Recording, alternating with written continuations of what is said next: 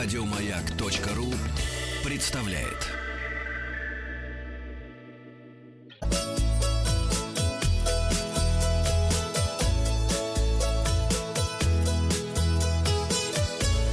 Роза ветров. А, Доброе утро, Вахтанг Махарадзе, передача для любителей путешествовать. Многие вернулись из отпусков, кто-то уже давно вернулся, кто-то еще не вернулся, как э, Павлик Сережа.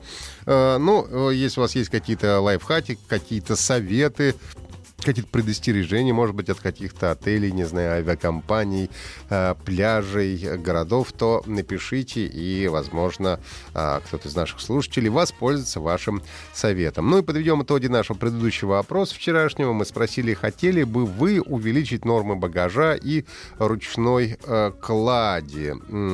Да, частенько плачу за перевес, так проголосовало 11 процентов. Э, Второй э, по, популя- по непопулярности ответ нет, беру ручную кладь, больше не надо. Это я проголосовал, на статьях 16 процентов.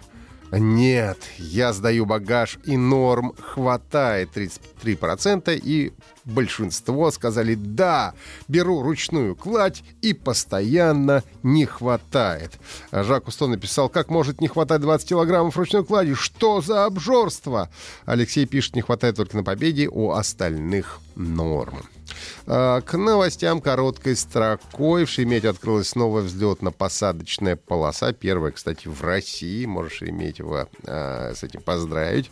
Эксперты считают, что турагентства могут исчезнуть из-за непопулярности. Ну, в общем, давно уже все к этому идет. Так или иначе, ну, совсем, наверное, не исчезнут. Останется один-два таких больших, каких-нибудь грамотных и федеральных. А власти Анталии усилят контроль за безопасностью в бассейнах при отелях. Ну и не только в бассейнах надо увеличивать. Таиланд отменяет въездные анкеты для иностранцев, и отсутствие российских туристов принесло Грузии 100 а, миллионов долларов убытков за июль и август этого года. Ну и э, новость, которую хотелось бы сегодня с вами обсудить. Новость из Таиланда о том, что как раз Таиланд откладывает обязательное страхование туристов до 2020 года. Ну, кстати, совсем немного осталось. Возможно, произойдет позже, э, как говорится, в более подходящее время. Об этом заявил Чоте Трачу, представляющий Министерство туризма и спорта Таиланда. Сейчас неблагоприятное время. Нарастает спад наиболее массового китайского турпотока. Также вмешались экономические трудности страны и растущая валюта. Было бы лучше не вводить никаких строгих условий, которые могут отпугнуть туристов в это время, заявил э, господин Чоте.